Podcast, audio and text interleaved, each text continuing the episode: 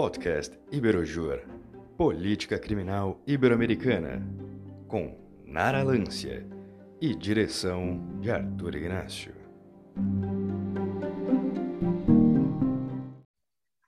Sejam bem-vindos e bem-vindas ao nosso sexto episódio do nosso programa Política Criminal Ibero-Americana. E hoje falaremos sobre questões raciais e o sistema prisional.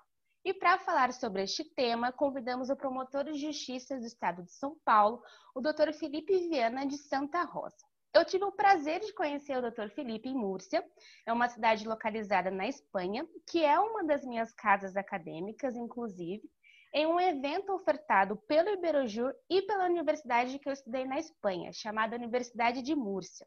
E foi um evento em parceria com a Escola Superior do Ministério Público do Estado de São Paulo, exatamente na área de criminologia e investigação criminal.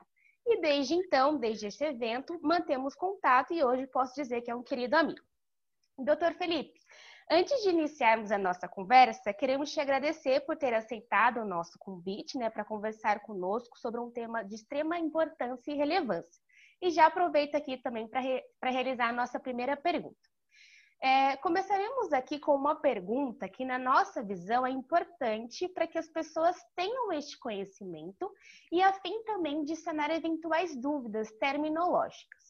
Então, é, gostaríamos de saber qual é o termo correto a se utilizar quando nos referimos à população negra. Seria preto ou negro? Boa noite, doutora Nara. É um prazer estar aqui, é um prazer reencontrá-la depois de tanto tempo, né? ainda que virtualmente. É, eu que agradeço o convite do Iberojur para poder falar realmente sobre um tema que tem bastante relevância e que, infelizmente, ainda não é comentado, discutido tanto quanto deveria. É, muito obrigado. É, em relação à sua pergunta, é, o Estatuto da Igualdade Racial ele define como população negra o conjunto de pessoas que se autodeclaram pretas ou pardas. É, então, é, de acordo com o Estatuto Racial, e essa terminologia também é utilizada pelo IBGE em suas pesquisas, negro seria é, um gênero e preto seria a realmente referia-se referia-se à cor da pessoa, assim como pardo. Então, negro também estaria ligado a um conceito étnico, é um pertencimento a uma etnia ou a uma raça, ao passo que os termos preto e negro referem-se à efetiva cor da pessoa. É, os movimentos é, raciais têm não tem uma unanimidade sobre a correção do termo. Alguns preferem pretos, alguns preferem negros, é, alguns é, apontam a palavra negro como depreciativa, fazendo uma comparação com a palavra nigger norte-americana. É, todavia, eu, na minha concepção, não é muito adequada essa comparação, porque a questão racial norte-americana e a questão racial brasileira são bastante diferentes. É, então, é, na minha concepção, tanto faz uh, o termo negro ou o termo preto, né? A, a, intenção de depreciar fica clara com a forma que uma, como a pessoa diz a palavra e não pela palavra propriamente dita. Então, uh, na minha visão, usar preto ou negro é indiferente. Mas então não está errado se a gente usar o termo preto. Por que, que eu estou falando isso? Porque é, eu já vi nas redes sociais, né, como por exemplo no Instagram, posts que utilizaram né, o termo preto ao invés de negro ser atacados por seguidores, onde eles afirmavam que a, a que a pessoa que publicou o post utilizou o termo preto é, estava sendo racista por utilizar exatamente esse termo e não o termo negro né? Então eu queria só que o doutor deixasse claro isso, se é errado ou não é errado. Não, não é errado. Tanto é que no censo racial brasileiro eles utilizam o termo preto. Não é errado. É, como eu disse, tem, por exemplo, um post do Instagram, a intenção de ofender a, a raça negra ficará clara pelo contexto do post, não apenas por uma palavra é, tirar descontextualizada e, e, única naquilo lá. Então não, não faz sentido atacar um comentário qualquer que seja, porque se utilizou o termo preto, até porque algumas pessoas se incomodam com o termo negro e essas pessoas também poderiam atacar o mesmo post se a pessoa utilizasse também a palavra negra. Então, eu acredito que nem, nenhuma das duas palavras por si só pode autorizar qualquer um a chamar outro de racista. Interessante. Então, muito importante essa sua fala para que, que deixemos claro né, que pode ser utilizado tanto o termo preto como negro. Mas o doutor prefere qual termo? Não há uma preferência ou prefere negro ou preto? Só para deixar claro aqui na entrevista. Eu, particularmente, prefiro negro, é, por questões de, de criação mesmo. É, e, efetivamente, no decorrer da, da minha vivência, o termo preto é o mais comumente utilizado quando se quer ofender uma pessoa. Certo. E, doutor, é, embora implique em de incidência da responsabilidade penal, os conceitos jurídicos de injúria racial e racismo são diferentes. Então, o doutor poderia nos dizer qual é a diferença entre racismo e injúria racial? Claro. É, o racismo é uma conduta que busca atingir a raça negra como um todo. É?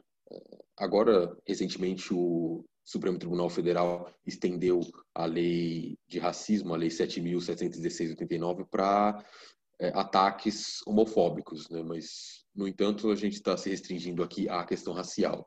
Então, o racismo refere-se a uma conduta que busca atingir a raça negra como um todo. Então, é, são condutas que geralmente é, tendentes a obstar ou impedir negros de acessar locais públicos ou privados, de serem atendidos em algum estabelecimento, de alcançarem empregos públicos ou privados. É, além disso, que é a diferença principal, o racismo é um crime inafiançável e imprescritível e na, a Constituição prevê o repúdio ao racismo como um dos princípios da República Federativa do Brasil. Já a injúria racial é uma ofensa à honra subjetiva de um indivíduo. Então, é, xingar uma pessoa negra em razão da sua cor. É, os xingamentos normais que já vemos por aí, né? macaco, preto ou negro, dependendo da, da intenção utilizada na, na, frase, dentre outros xingamentos. Então, ofende-se uma pessoa. É, há uma uma certa conivência, podemos dizer assim, no tratamento dessa questão, porque há alguns xingamentos que poderiam ser encaixados na lei de racismo, em seu artigo 20, todavia, no mais das vezes, acabam sendo é, encaixados na injúria racial, é, como, por exemplo, é, xingar uma pessoa é, tão somente em relação à raça, generalizando. Então, ah, você é um preto fedorento como todo preto, é por isso que eu não gosto de preto. Isso seria um racismo, porque seria é, uma manifestação tendente a propalar ou propagar o racismo, e não uma mera injúria racial. É, a injúria racial seria uma, uma, um xingamento dirigido à própria pessoa, mais especificamente. E quem tem legitimidade para propor a ação de injúria racial e de racismo? a ação penal no crime de racismo é pública incondicionada, então o Ministério Público é, é, o legitimado para propor essa ação. Já a injúria racial é uma ação pública condicionada à representação, então o indivíduo vai até a delegacia, representa, e aí também a legitimidade é do Ministério Público. Então, só para a gente deixar claro, quando o crime é de racismo, o Ministério Público, né, no caso o promotor de justiça, ele não tem um querer, mas um dever de promover a denúncia, certo? Correto. A indisponibilidade da ação penal, presentes os indícios de materialidade e autoria, o promotor de justiça tem o dever de propor a ação. E doutor, o racismo no Brasil não é à toa, né? É estrutural e institucional. O Brasil foi o último país do continente americano a abolir a escravidão. E a história brasileira registra reiterados exemplos de exclusão de grupos cujas consequências perduram no tempo, né? Inclusive a escravidão de negros e, e, é certamente um dos mais graves exemplos e que até hoje exige esforços do Estado e da sociedade no combate às desigualdades existentes no nosso país. Assim, o doutor poderia nos dizer quais foram os principais avanços na legislação e na jurisprudência para a promoção e proteção dos direitos humanos fundamentais da população negra e para a construção de uma sociedade mais justa e igualitária? Sim, é, nesse tema, infelizmente, os avanços foram poucos. Né? A própria Lei 7.716 de 89, a lei que trata dos crimes de racismo, é um exemplo de avanço, porque ela evoluiu em relação à lei anterior, que era a lei chamada Lei Afonso Arinos, do ano de 1951. A Lei Afonso Arinos também foi uma evolução, podemos dizer assim, porque ela foi a primeira, a primeira a tipificar penalmente a discriminação racial. Tá? Na, nessa lei foi tratada como uma mera contravenção, mas foi uma evolução porque antes era tratado como nada. A Constituição de 88 também foi uma evolução ao dispor, é, como eu disse anteriormente, como princípio da República Federativa do Brasil, o repúdio ao racismo é, e tornando esse crime também inafiançável e imprescritível. É, ao mesmo tempo, a Constituição também previu o tombamento de documentos locais com reminiscências de quilombos. É, e no ato das disposições constitucionais transitórias, a Constituição concedeu a propriedade definitiva das terras ocupadas por remanescentes dos quilombos.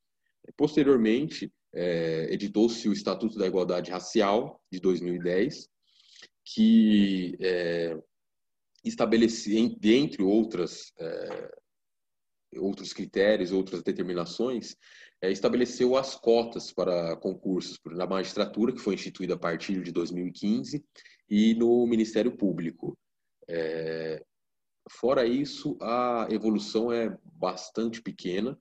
É, temos muito ainda que trabalhar e evoluir para tentar construir uma sociedade igualitária. A própria lei de racismo, por exemplo, é muito pouco aplicada e a gente consegue encontrar muito poucos casos julgados e com condenação referente a esse crime, muito embora nós saibamos que a sociedade brasileira é bastante racista e os crimes raciais ocorrem diuturnamente.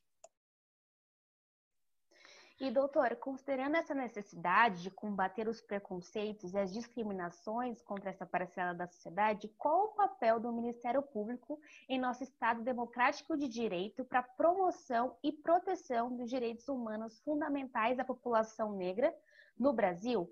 E aqui é até importante dizer, né, destacar que os negros são a maioria da população brasileira, eles são 56 56%, 56% e são os mais vulneráveis sob diversos aspectos, né, como o próprio doutor aqui já mencionou. Sim, é, os membros do Ministério Público, os promotores de justiça, procuradores de justiça, eles é, são agentes de transformação social, na medida que eles são incumbidos da defesa dos direitos sociais e individuais indisponíveis. Né? Ao defender esses direitos, a, eles causam uma modificação social com a evolução da sociedade, garantindo a, o exercício pleno é, dos direitos. Então, por exemplo, ao defender o direito à saúde, à segurança, à moradia, à igualdade, o Ministério Público contribui para a proteção dos direitos fundamentais da população negra. É, e veja que, neste ponto, a gente não precisa sequer divisar entre população negra e branca.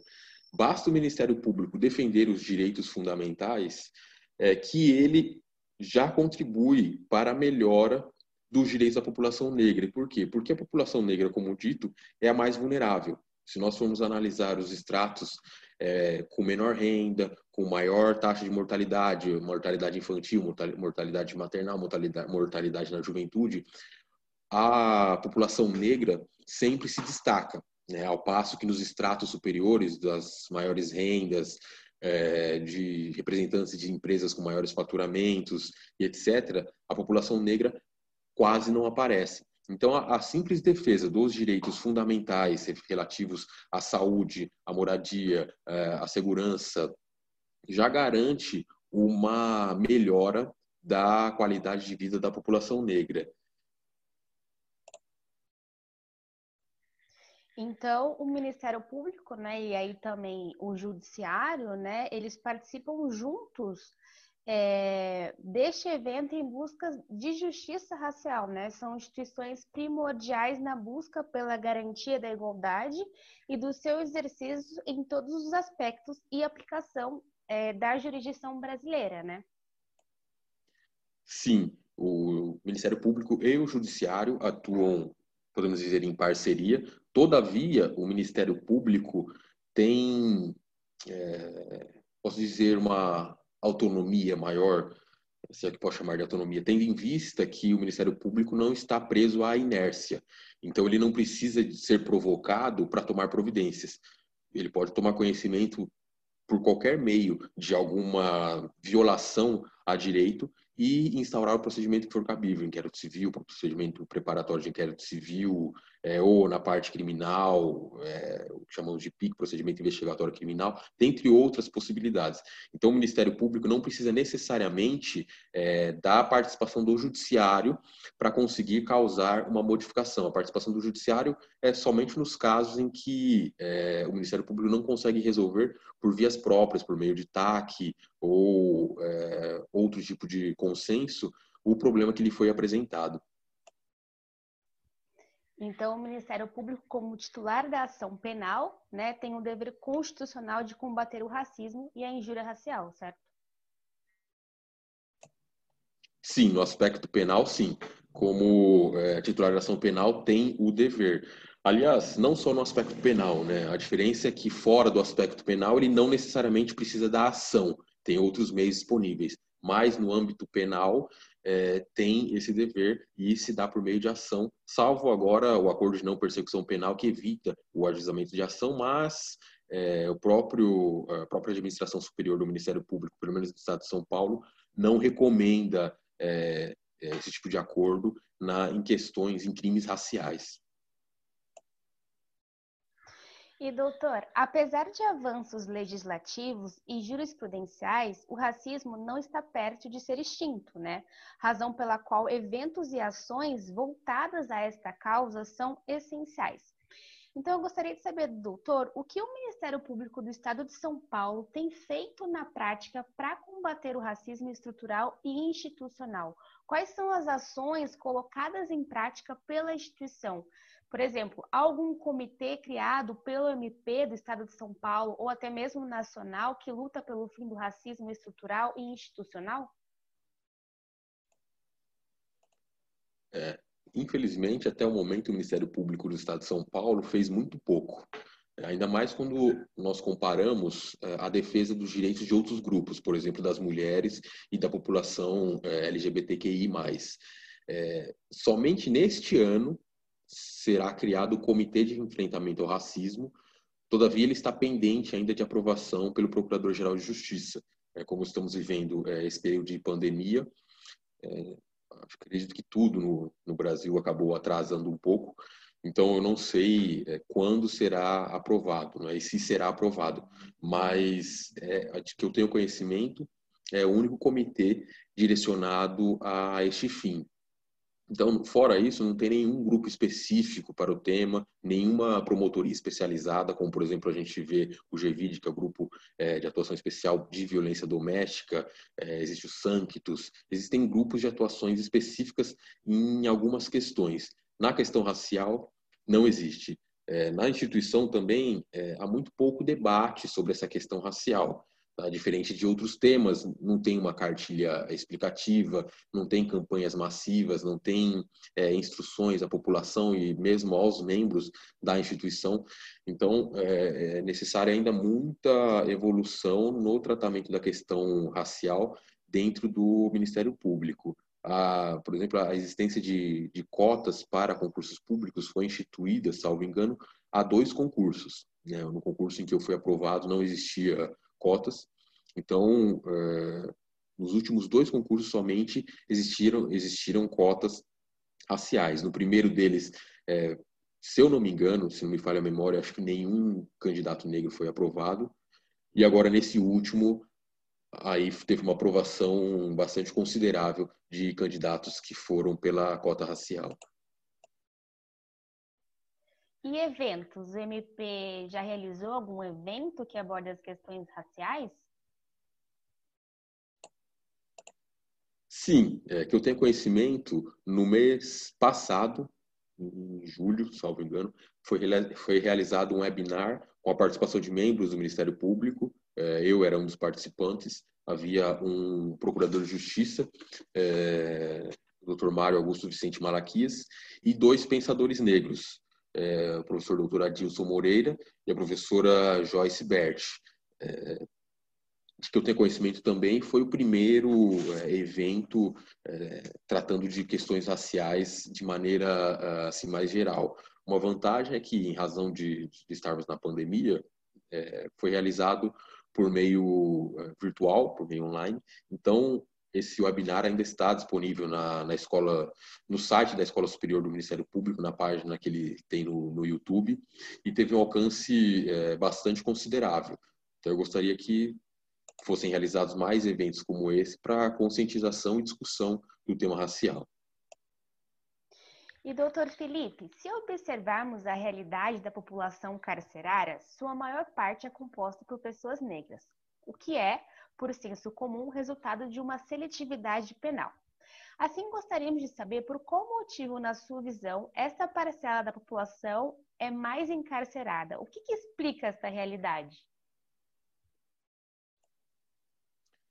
Sim, é, segundo dados é, do Levantamento Nacional de Informações Penitenciárias do Ministério da Justiça e Segurança Pública, feito em 2017, até onde tenho conhecimento foi o último, é, 61,6% dos presos eram pretos ou pardos, enquanto 34,38% é, dos presos eram brancos. Então, há uma disparidade bastante grande na existência, na diferença entre negros presos e brancos presos, né? lembrando-se que a população brasileira compõe-se aproximadamente de 56% de pessoas que se declararam é, negras, pretas ou pardas. Então, de fato, há uma atuação seletiva tanto da polícia quanto da, da justiça na, no tratamento de pessoas negras. Né? A população negra, até os dias de hoje, não conseguiu sair daqueles locais marginais para os quais eles, ela teve que ir é, depois do fim da escravidão. Então, ainda permanece com condições de vidas mais precários, é, empregos com remunerações menores.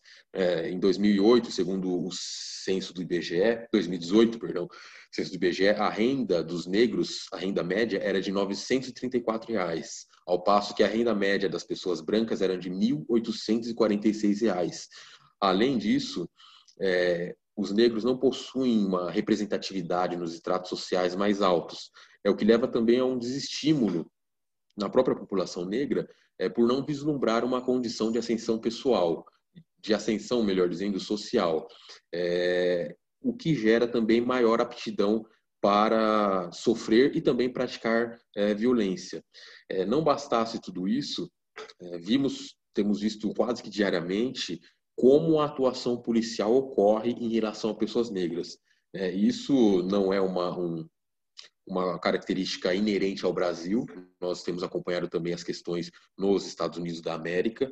É, e a diferença é bastante grande quando a polícia atua contra um negro e contra uma pessoa branca.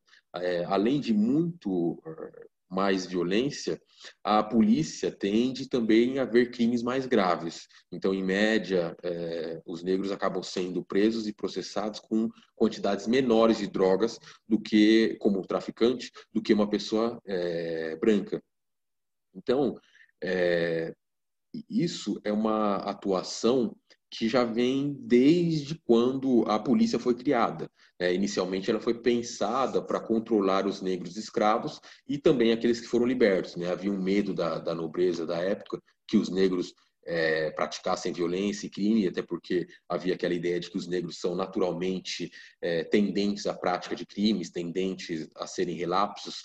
Então, a origem é, da polícia foi para uma atuação especificamente contra a população negra.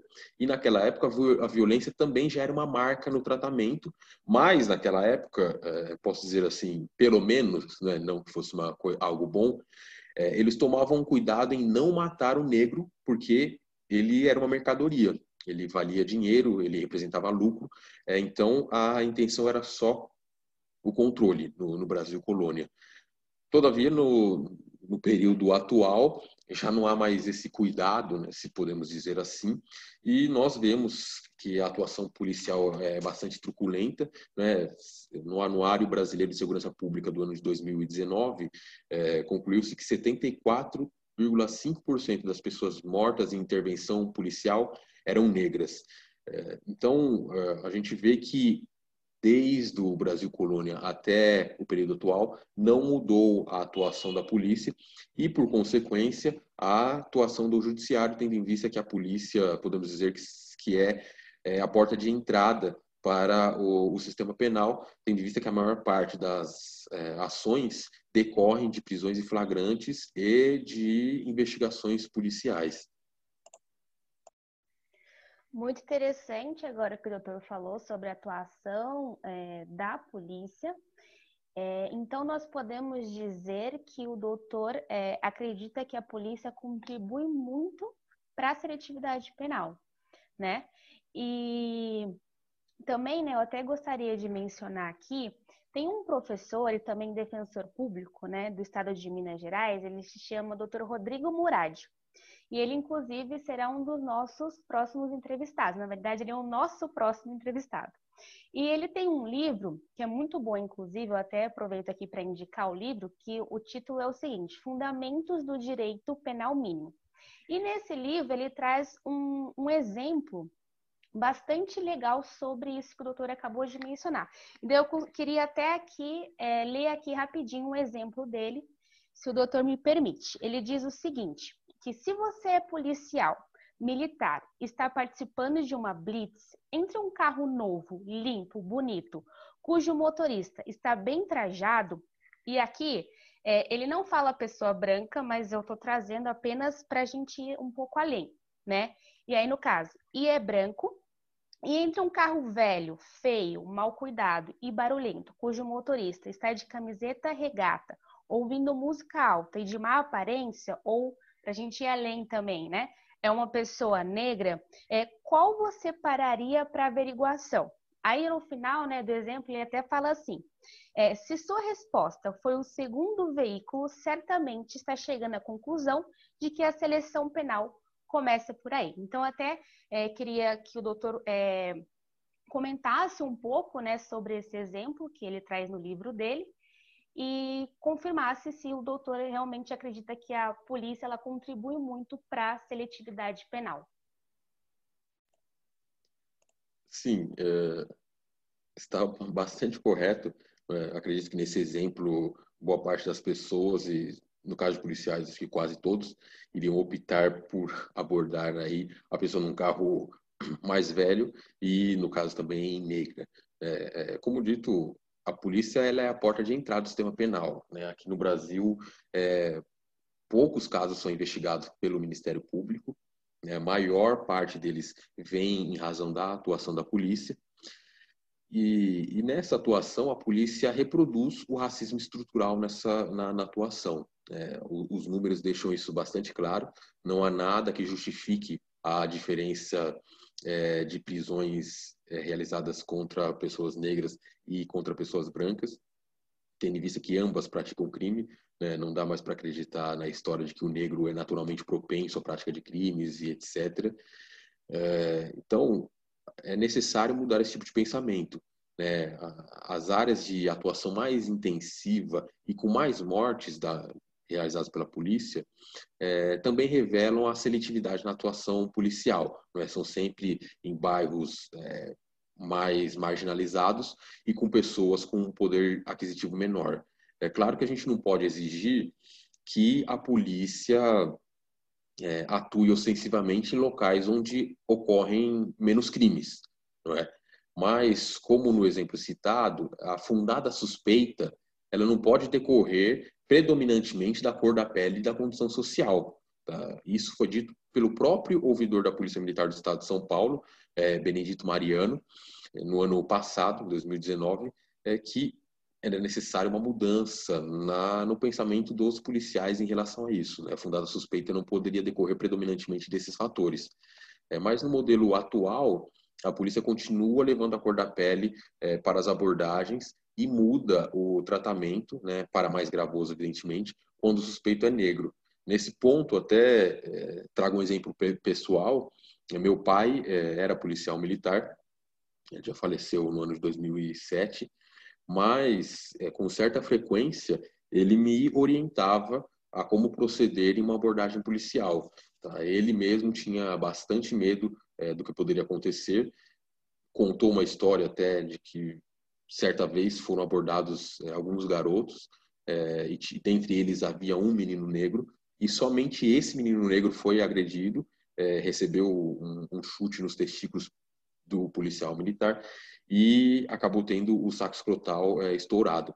Então, meu pai, é, vira e mexe, acabava comentando é, sobre isso, porque ele tinha medo do que poderia acontecer em uma eventual abordagem. E isso porque ele era policial militar, evidentemente era negro também, e, portanto, sabia é, dessa condição de maior truculência, de maior violência da abordagem policial quando se trata de indivíduo negro.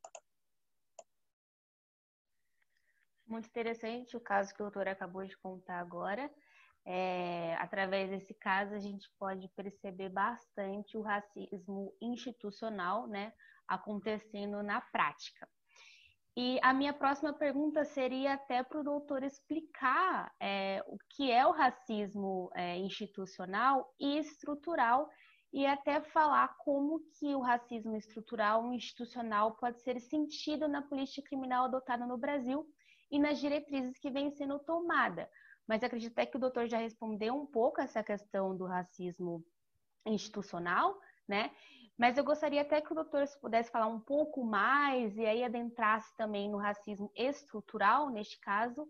É, nós gostaríamos bastante que o doutor falasse um pouco mais sobre isso, porque é um assunto de extrema importância. Sim, vamos lá. É, o racismo estrutural, é, eu, eu, costumo dizer que é, um gênero que engloba o racismo institucional. Né? O racismo estrutural ele refere-se a práticas enraizadas dentro da nossa sociedade que colocam um grupo em situação de vantagem em detrimento de outro grupo, que estará sempre numa situação de desvantagem. Neste caso, o grupo que está na situação de vantagem são das pessoas brancas e os que estão na situação de desvantagem são das pessoas negras. É, é, diferente do que a gente pode pensar a prioristicamente, o racismo não é um, um no Brasil, pelo menos, não é um ataque pontual, é um desvio comportamental dentro da sociedade. O racismo ele pauta todas as relações sociais. O professor Silvio Almeida é, fala já bastante sobre isso. É, a todo momento, as relações sociais são pautadas pelo racismo. E o racismo dita a posição que cada pessoa deve ocupar dentro da sociedade. É, por isso, o racismo é uma forma de estrutura social. Né? Ele permeia a economia, permeia a política e toda a relação que a gente possa imaginar. Então, os negros sempre estarão em uma situação de desvantagem. Eles sempre estarão em situação de marginalização, eles sempre serão vistos como aqueles mais propensos a praticar crime, sempre serão vistos como aqueles que têm menores é, condições financeiras, sempre serão aqueles que serão mais é, alvos de, de violência ou de mortes prematuras. Isso é o racismo é, estrutural. É, uma prova disso é que a morte é, de pessoas negras é naturalizada. É, nós não vemos inúmeras campanhas, como eu disse, cartilhas e políticas públicas em razão da morte de negros. E os negros são as maiores vítimas de violência policial, são as maiores vítimas de morte violenta. E a sociedade nada faz. Por quê? Porque isso é naturalizado. O racismo estrutural é naturalizado e aquele é o lugar do negro estabelecido pelo racismo é, estrutural. É, já o, o racismo institucional, ele refere-se ao racismo praticado, como dito, dentro de uma instituição.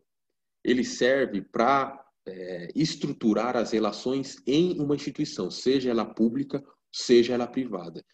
O racismo institucional é uma forma de manutenção das desigualdades dentro das instituições baseada na, na raça. Então, aqueles que pertencem à raça oprimida, ou aqueles eleitos para estarem em situação de desvantagem, terão menos mobilidade dentro daquela instituição. Por exemplo, eles não conseguirão é, se promover com facilidade, não conseguirão alcançar os cargos de chefia, os cargos com melhor remuneração, porque a instituição é formada de uma forma que os negros não é, consigam é, a ascensão. Além disso, há o caráter externo, não é? Como, como na polícia, por exemplo, O racismo institucional manifesta-se externamente na atuação daquela instituição. Então, a própria instituição, quando atua, é racista, porque a sua estrutura foi construída para atuar daquela maneira. É, então, o racismo é, estrutural, do racismo estrutural, melhor dizendo, decorre o racismo institucional. Nós estamos vivendo sempre dentro do racismo estrutural. A sociedade é, é feita dessa maneira. E o racismo, esse racismo estrutural é transportado para dentro das instituições de modo que aquele modelo racial seja mantido em qualquer lugar onde é, a gente possa ir. É, esse, o racismo é, reflete-se também, a gente pode ver a presença dele, na, na saúde, é, na educação, né? na saúde, as mulheres negras têm uma taxa de mortalidade materna muito maior do que é, as mulheres brancas. É, na educação, apenas recentemente, os negros com, alcançaram um número significativo é, em faculdades. É, podemos ver essa manifestação também na segurança pública, como dito, né? os negros são os principais alvos de, de violência policial. É, sobre esse tema, é, mais especificamente sobre o racismo estrutural, que é, podemos dizer assim, o gênero, eu recomendo o, o, livro do professor Silvio Almeida, onde ele explica com muita clareza, muita precisão, muito conhecimento o que é o racismo estrutural e quais são os efeitos dele na nossa sociedade. Foi muito completa essa sua explicação né, sobre racismo institucional e estrutural. E, doutor, recentemente, já que a gente já falou aqui um pouco, né, do professor, na verdade que você falou um pouco, né, do professor Silvio Almeida, o professor ele deu uma entrevista no Roda Viva, né, recentemente, na qual ele afirmou, e aqui eu quero até ler, né, para não deixar escapar nada do que ele disse nessa entrevista, ele disse o seguinte, que a gente só consegue identificar que um ato discriminatório é um ato racista quando já existe no imaginário social todo lugar já produzido para o lugar do corpo negro. Existe toda uma série de funcionamento da vida social que sempre coloca o negro naquela posição. Então, doutor, trazendo esta fala do professor Silvio, para a realidade do sistema penitenciário brasileiro, o doutor vê que este, né, no caso o sistema penitenciário, foi construído e é mantido ser um destino para a população negra, seria o sistema penitenciário brasileiro um reflexo é, e, né, ou um resultado do racismo estrutural e institucional? Sim, muito boa pergunta. É, como dito, é, o racismo estrutural ele permeia todas as relações sociais, todas. E as relações criadas no âmbito do direito penal não são exceção, elas também são racistas. Todos os atores desta relação cresceram sob o racismo estrutural. Os policiais, os delegados, os promotores, os juízes, os juízes, ministros, os professores que é, ensinam a todos, é, todos eles estão dentro do sistema racista. Né? Então, é, não há como o sistema penitenciário refletir uma outra realidade que não seja esta. Né? A, a, sociedade, como, como eu disse, é, ela se estrutura para colocar o, o, o, negro devido lugar, naquela situação de desvantagem. Ele sempre vai estar numa situação de desvantagem. Então, o professor Silvio explica muito melhor do que eu é, esse é, que, que é, a sociedade coloca sempre o negro naquela posição.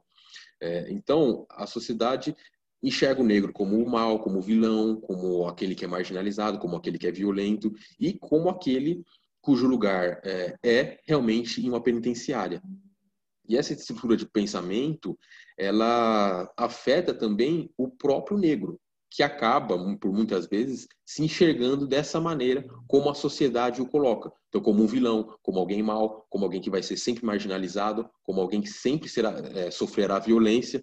Né? É, uma, é uma conduta social que afeta não só as pessoas brancas, mas também as pessoas negras. Né? Então, é, nesse sentido, a incidência do direito penal é, torna-se mais rigorosa sobre os negros, resultando nesses números de maior é, é, cidadãos presos é, da raça negra do que brancos, né, de condenações é, mais rigorosas para as pessoas negras, de condenações com uma quantidade menor de drogas, no caso de tráfico de drogas. É, e posso ainda acrescentar, é, retomando a, a, resposta anterior, é, que a polícia também, além de ter sido criada, continua com essa manifestação racista. É, então é, é, muito difícil, né? Na verdade, no sistema que estamos, é impossível que o sistema penitenciário não reflita esse racismo estrutural que permeia toda a nossa sociedade. Muito interessante a parte que o doutor falou sobre a questão da conduta social afetar também os negros, né? Pelos negros acabarem pensando que a penitenciária é o lugar deles, né? Que será o destino deles, que eles não vão ter outra opção. E a psicologia, ela ensina muito isso, que a, as nossas atitudes acabam sendo baseadas nas nossas crenças. Então, neste caso, porque as nossas crenças são construídas através de forte impacto emocional ou através de repetições. Então, se uma sociedade diz para um jovem negro que esse é o destino dele, que ele não tem outra opção, né, que ele não pode conquistar cargos de poder, ele vai acabar acreditando nisso através da crença da repetição, né? E esse vai acabar sendo o fim dele. E isso não é algo que eu estou falando, isso é a psicologia, ela fala, né? Terapia cognitiva, terapia cognitiva comportamental. Então, foi muito interessante a fala do doutor né, com relação a isso, que as pessoas precisam se conscientizar disso, de que o, o que elas falam e afetam é, que elas falam, no caso, e fazem e afetam muito a vida de outra pessoa. Elas precisam ter consciência disso. E, doutor, recentemente também em entrevista ao Roda Viva, o ministro Luiz Roberto Barroso, ele mencionou o termo racismo recreativo. Doutor poderia explicar o conceito por detrás deste termo? Sim, é, claro. É, sobre esse tema também há um livro muito bom é, do professor Adilson Moreira, inclusive, que participou do webinar da Escola Superior do Ministério Público, é, que tem é, esse nome mesmo, racismo recreativo. O racismo recreativo, como o próprio nome deixa a gente antever, é, ele refere-se a produções ou falas humorísticas que reproduzem estereótipos raciais. É, ou seja, eles reproduzem características baseadas em generalizações que nós todos temos em relação ao grupo com o qual nós não nos identificamos. Né? Com, os, com o grupo com o qual nós nos identificamos, geralmente nós somos, é, nós fazemos individualizações. Né? Nós conhecemos as pessoas, nós chamamos por nomes é, e etc. O grupo com o qual a gente não se identifica, a gente trata por generalizações. No racismo estrutural, é, é adotada uma faceta humorística do racismo é, para manifestações racistas, sobre o pretexto de ser uma brincadeira, sem a finalidade de ofender, né? É uma, uma, com a finalidade apenas de divertir, um momento de entretenimento. Assim, é, aquela pessoa que usa as falas racistas na sua brincadeira, na sua suposta brincadeira, não se responsabiliza por nada. Né? Ele pode dizer que, ah, eu não sou racista, eu estou apenas brincando. É, um exemplo disso é o blackface, né? do racismo recreativo. O blackface ele tem uma origem atribuída aos Estados Unidos no começo do século XIX, né, com a atuação dos chamados minstrel shows, os espetáculos do dos menestréis, e consistia em atores brancos pintarem o rosto de preto para imitar as características dos que os brancos enxergavam nos negros. Né? Evidentemente, eles imitavam essas características de uma maneira estereotipada, exagerada, como uma forma de ridicularizar e ofender, e isso era feito é, como uma forma de entreter pessoas brancas. Então, os atores pintavam o rosto de negro, de preto, como uma forma de fazer graça, de divertir outras pessoas brancas que, é, baseadas naquelas generalizações referente ao grupo com o qual eles não se identificavam, ou seja, as generalizações sobre os negros, é, tinham a ideia estereotipada da forma como os negros falavam, da forma como os negros andavam, da forma como os negros se vestiam, da forma como eles pensavam, e isso era utilizado para é, fazer zombaria. Muito interessante isso que o doutor falou agora, e é até importante, né, de deixar claro que não há graça em fazer esse tipo de brincadeira, né? É, essas brincadeiras acabam afirmando de forma indireta né, que as pessoas negras são inferiores e que devem ocupar também lugares inferiores na sociedade. E, de fato, o que o doutor é, é, falou é verdade, né? De que a gente normalmente só faz piadas sobre membros de grupos que nós desprezamos. né? No caso, os negros, mulheres, pobres, nordestinos, homossexuais, gordos. Então, é muito importante a gente ter em mente disso, né? E ter em mente que não há graça nenhuma em fazer esse tipo de brincadeira. Esse tipo de brincadeira, por si só, já é preconceituosa, já é uma brincadeira racista, né? E poucas pessoas têm a consciência disso diretamente, digamos assim, elas têm consciência indiretamente, mas aceitam como se fosse uma forma de brincadeira, isso não é legal. E, doutor, Considerando a necessidade de combater preconceitos e discriminações contra esta parcela da sociedade, qual o papel do Ministério Público em nosso Estado Democrático de Direito para que o cárcere não seja uma expressão do racismo? É, cabe ao Ministério Público, é, inicialmente, atuar no controle externo da atividade policial. Né? Desse modo, ele pode coibir a atuação é, policial seletiva e racista que vem acontecendo uh, até hoje. É, além disso, é, cabe ao Ministério Público uma atuação mais atenta no âmbito do direito penal, é, de maneira a identificar é, e impedir manifestações do racismo. É, em seu, o aspecto mais essencial desse tema é a atuação como agente de transformação social. É, então, cabe, cabe também ao Ministério Público cobrar políticas públicas, campanhas de conscientização, de modo a tentar garantir um acesso é, aos serviços públicos básicos de qualidade. É, como eu dito, só este fato já melhoraria a qualidade de vida da população negra, tendo em vista que ela ainda permanece como a população mais vulnerável. Então, sempre é, é a população que mais necessita dos serviços públicos é, básicos. Então, a garantia desses serviços já contribuiria para elevar a população negra a uma condição de igualdade. É, concomitantemente, é, no, no, no quesito de políticas públicas, a conscientização, é? a conscientização de que o racismo ele existe, deve ser combatido por todos, quer sejam negros, quer sejam brancos, senão nós nunca alcançaremos efetivamente um Estado democrático onde a igualdade é, impera para todos os cidadãos. É, o, o, cárcere, ele é, a gente pode dizer, quase que a última expressão de todo esse racismo estrutural. Né? E é necessário agir antes de que, que a pessoa seja presa. Né? Após a prisão, é claro que deve existir uma atuação ministerial, não só do Ministério Público, mas de todos os órgãos envolvidos.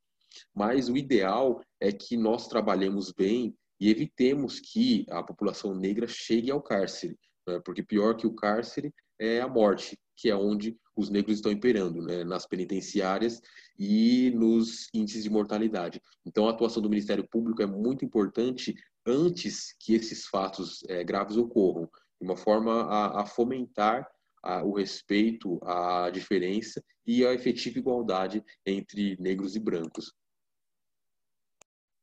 Então, o Ministério Público tem um papel preponderante na concepção e implementação de políticas públicas de prevenção ao racismo? É, não se pode dizer que seria preponderante é, e também na implementação. A rigor, as políticas públicas elas cabem ao executivo. Né? Então, o Ministério Público seria um, um agente é, fomentador, seria aquele que cobra a existência dessas políticas públicas. Mas é, a atuação, a meu ver, a mais importante seria, é, sim, na prevenção, né, evitando-se que a população negra termine como está terminando atualmente, no cárcere ou, infelizmente, em valas. Então, ele seria um ator fiscalizador de políticas públicas de prevenção do Poder Executivo? Isso. O Ministério Público atua mais como um fiscal, o fiscal de políticas públicas. Né? Embora é, o termo mais conhecido do Ministério Público seja fiscal da lei, nós também temos a, a, a atribuição de fiscalizar e fomentar é, políticas públicas como é, nós fazemos, por exemplo, na questão da violência contra a mulher. O Ministério Público fomenta a existência de políticas públicas, é, as campanhas que nós vemos na televisão, que nós lemos etc. Muito importante, doutor, ter deixado claro a função do Ministério Público neste caso. E, doutor, é, é, diante disso que a gente acabou de falar, é, o doutor poderia clarificar qual a importância do Ministério Público antes, durante e depois da aplicação do direito penal para combater ou evitar a aplicação de uma política pública seletiva, e aqui eu estou falando o seguinte: o antes né, seria garantir igualdade de direitos, políticas públicas de prevenção para que não ocorra esta seletividade penal. O durante seria garantir que não haja violações dos direitos humanos fundamentais do acusado por parte do judiciário. E um, um grande exemplo aqui é até uma sentença que, inclusive, foi o doutor que me mandou, né, uma sentença que estava rolando aí pela internet, acredito que seja de conhecimento notório, de que uma juíza do estado do Paraná utilizou a raça do réu para relacionar com os fatos que ele supostamente praticou, né? E o depois aqui eu estou me referindo a garantir com que, uh, com que o que está na lei né, seja cumprido e também nos tratados de direitos humanos, do qual o Brasil faz parte durante o cumprimento da pena. Sim, é, a meu ver, antes é, seria a atuação efetiva na, na, fomentação de políticas públicas, na defesa de acesso aos direitos básicos, não é, como já dito anteriormente, direito à saúde, é, direito à segurança, direito à igualdade. Antes também é importante ressaltar o Ministério Público detém o poder de controle externo da polícia. Né? Então, esse controle externo, dentro desse controle externo, também cabe uma atuação para analisar é, as causas e o que fazer com a atuação policial seletiva, porque a, a polícia atua predominantemente contra os negros e como isso pode ser revertido. É claro que cada promotor é, tem uma atuação em uma comarca específica, né? não é um promotor que atue é, no tratamento da polícia em geral contra os negros. Mas em cada uma das comarcas, é, isso pode ser feito é, a partir de, de, de, dados que a polícia sempre tem, de onde ela mais atua, de quem ela mais prende, de como ela aborda. É, nesse sentido também é, cabe a participação da população, tendo em vista que elas podem fazer, ela pode fazer reclamação é, para o promotor de justiça de, por exemplo, abordagem policial, é, claro, sem prejuízo de recorrer à corregedoria é, do próprio órgão, né, da própria polícia. É, agora, durante, é, é, necessário ter a consciência, o julgador, é, o, aquele que promove ação, ação penal, é, o defensor, todos precisam ter a consciência de, das dificuldades que são enfrentadas pelos negros. Né, precisam ter consciência da existência do racismo é, estrutural e da necessidade de equalizar a igualdade, né, de tratar é, todas as pessoas de forma igual, sabendo que é, a pessoa negra, pelo simples fato de ser negro, já não está em uma condição de igualdade em razão da forma como a sociedade é estruturada.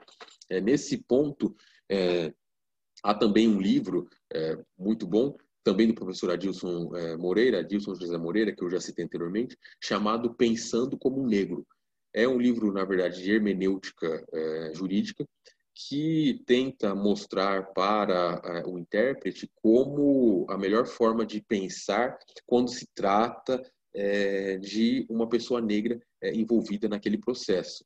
Isso é bastante importante porque sem essa consciência é muito difícil para os jogadores, para os atores penais conseguirem minimizar os efeitos desse racismo estrutural e da seletividade penal.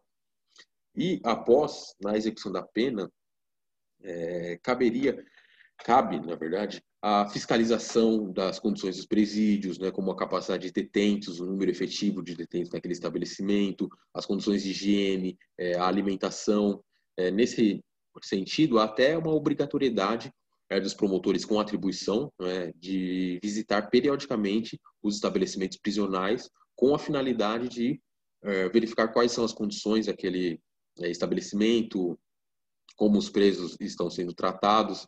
É, na minha comarca mesmo, embora essa atribuição não seja minha, é, mas é, em Piraju foi feita uma visita por é, um promotor de Sorocaba, né, além da visita da promotora titular, que eu faço periodicamente, porque em Sorocaba já tinha é, instaurado um procedimento para apurar condi as condições de vários estabelecimentos penais, é, então, nesse aspecto, o Ministério Público também tem uma participação bastante importante e pode fiscalizar todas as condições é, do, dos presos.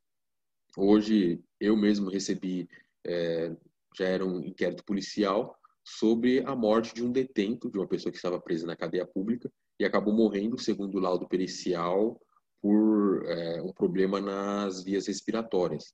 Né? E nesse, embora ele não esteja cumprindo, não estivesse cumprindo pena efetivamente, ele já estava dentro do sistema penitenciário e ali acabou chegando ao óbito por uma causa, é, segundo o laudo, externa, mas que é, eu pedi para remeter cópia para a corregedoria da, da polícia para que se apure o que efetivamente aconteceu, se foram as condições do, da cadeia pública que causaram alguma, algum problema respiratório, é, ou se ele já, já, já tinha aquele problema respiratório, e como uma pessoa faleceu dentro de, um, de uma cadeia sem que ninguém tivesse visto. Né? A morte dessa pessoa só foi percebida no dia seguinte, quando foram é, fornecer o café da manhã e ele não conseguiu ser contatado. E aí foram até a cela dele e notaram a morte. Então, o Ministério Público é, cabe também é, uma atuação para verificar as condições em que as pessoas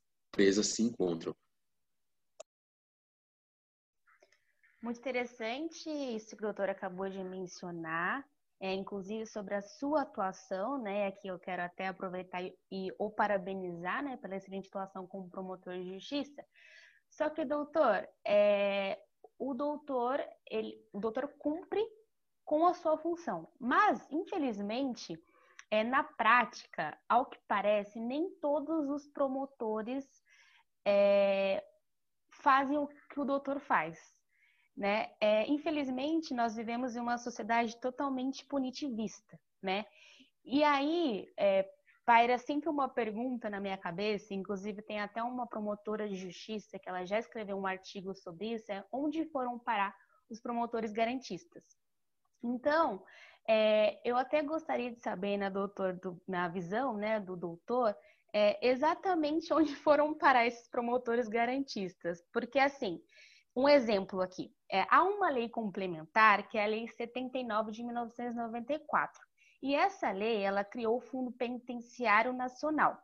E, de acordo com esta lei, é, ela estabelece que a União ela deve repassar ao fundo dos estados e municípios percentuais que devem ser aplicados é, para o financiamento de programas de melhoria do sistema penitenciário e também do financiamento de programas de reinserção social dos presos nos casos dos municípios.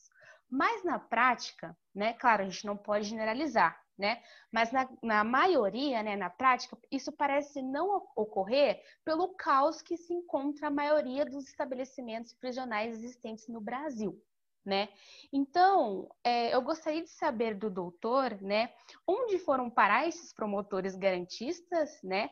É, por que, que eles não pressionam o Poder Executivo para cumprir o que diz essa lei complementar? E se, na sua visão, há alguma influência política e cultural para isso não acontecer? Sim. É... No Ministério Público do Estado de São Paulo, que é o que eu conheço, né, o, o qual integro, existem é, bons exemplos de, de, promotores que, que buscam a, a defesa de tanto de, de adultos presos quanto de adolescentes é, internados na Fundação Casa, é? que também é uma, embora eles não integrem o sistema penitenciário no rigor dos termos, são pessoas que têm sua liberdade é, privada e estão sob o domínio da, do Estado. Então existem promotores que têm ótimas atuações é, nesta área. Todavia, é, primeiramente, eu acho que a publicidade não é muito grande da atuação desses promotores. E, de fato, acredito que a maioria não tem uma atuação é, muito efetiva nesta área. É um ponto bastante sensível. Acredito que seja uma influência cultural, não muito política, porque é, não, não, os políticos também não, não chegam a ligar muito para a situação é, carcerária. Então, se eles fossem pressionados, não, não acredito que seria é, tanto uma pedra no sapato deles, mas creio que seja alguma uma questão cultural. É, é, no Brasil, como dito, é, existe essa cultura punitivista e a gente acaba pensando que quanto pior for o cárcere, é, menor será a chance da pessoa ali retornar. Né? Tem que ser, na verdade, um inferno na Terra para que a pessoa veja aquilo, sinta aquilo e não volte mais. A gente sabe que não é verdade. Então precisaria de uma, de uma é, atuação é, mais efetiva, de fato. É, existem poucos né, promotores que trabalham é, bem nessa área e acredito também que o Ministério Público fica um pouco a dever é, na questão da, da situação penitenciária. É, por outro lado, também há a questão de contingenciamento de verbas, né, que a gente sempre se depara. Nunca é um período é, bom o suficiente para investir em, em presídios, entre outras é, verbas, entre outros gastos, né, que não dão um retorno político satisfatório. Então, acaba que fica um tema bastante esquecido. Né? Existe também a conivência da população. Né? A maior parte da população acha que é, os presos têm mesmo que ficar em situações subhumanas e que o dinheiro público deve ser gasto com, é, em outras áreas muito mais sensíveis. É, então, eu acho que é uma, um conjunto de, de fatores que acaba levando a uma atuação é, pequena, né, que cinge-se a alguns promotores é, heróicos, podemos dizer assim. Muito obrigada por ter respondido essa pergunta. E o que eu acho também que, que acontece é que, igual eu perguntei, onde foram parar os promotores garantistas? Eu acho que uh, muitos juristas brasileiros, né, e também a sociedade, não sabem o verdadeiro conceito de garantismo penal elas acreditam que garantismo é sinônimo de impunidade, né? Mas não tem nada a ver com a impunidade, né? O garantismo está relacionado a apenas cumprir o que está na lei, né?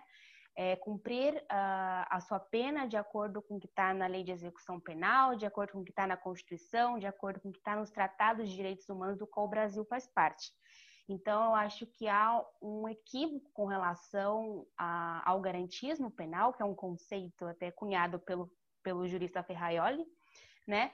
E, infelizmente, essa má interpretação faz com que é, as pessoas pensem de que se o preso cumprir uma pena maior da, da qual foi estabelecida, ou seja, viver em condições subhumanas, é, aí sim ele vai estar pagando por aquilo que ele cometeu. E também, como o próprio doutor mencionou, é, assim ocorrerá a diminuição da criminalidade. Mas se isso fosse verdade, né, a, a diminuição da criminalidade seria uma realidade no Brasil.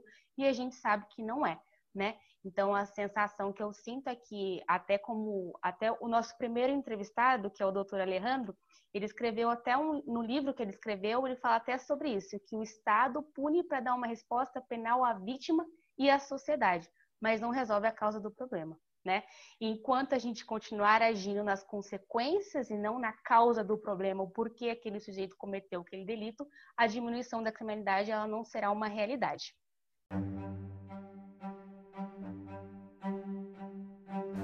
Esta foi a primeira parte do nosso sexto episódio. A segunda parte irá ao ar dia 7 de setembro. Siga-nos para não perder nenhum episódio. E caso queira nos seguir nas redes sociais, estamos no Instagram, Facebook, LinkedIn e Twitter. Nessas plataformas você poderá ficar a par de todos os nossos eventos. E nos vemos no próximo episódio. Até mais!